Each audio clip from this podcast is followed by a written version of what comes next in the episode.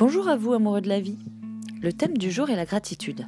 Difficile de faire court puisque c'est un sujet important, comme vous le savez sûrement si vous vous intéressez un peu au développement personnel.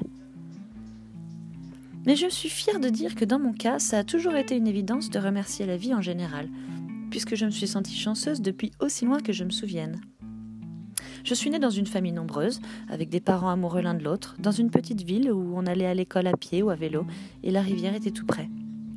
On avait une grande maison toute biscornue où papa avait aménagé les combles pour y faire nos chambres et un grand jardin qui aurait pu paraître mal entretenu aux yeux de certains, mais c'était plutôt un jardin à l'anglaise à mes yeux. À l'intérieur, une surcharge de bibelots dans tous les coins était à mes yeux un bazar organisé où chaque objet avait sa place et nous tenait à cœur.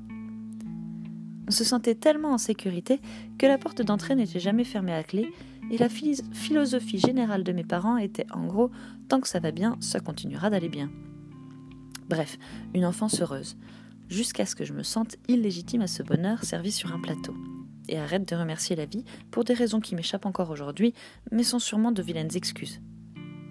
À l'époque, ma, ma, phrase préférée était La vie est belle, pleine de surprises. Et on se disait tous les jours Je t'aime à la maison.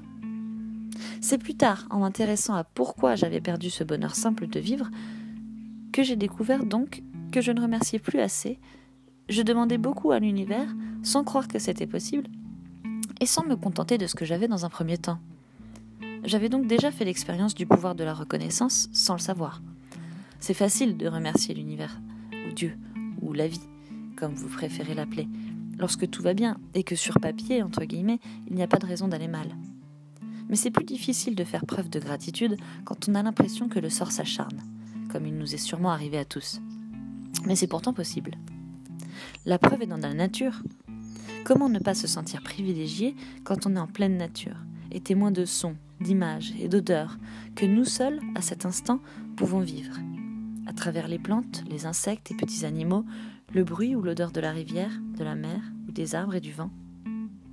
Alors c'est le conseil que je vous donnerai à chacun d'entre vous.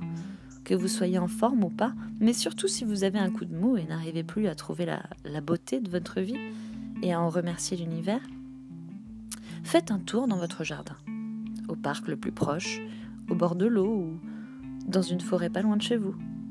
Oubliez votre téléphone, laissez-le brancher quelque part et allez recharger vos batteries à vous pour changer.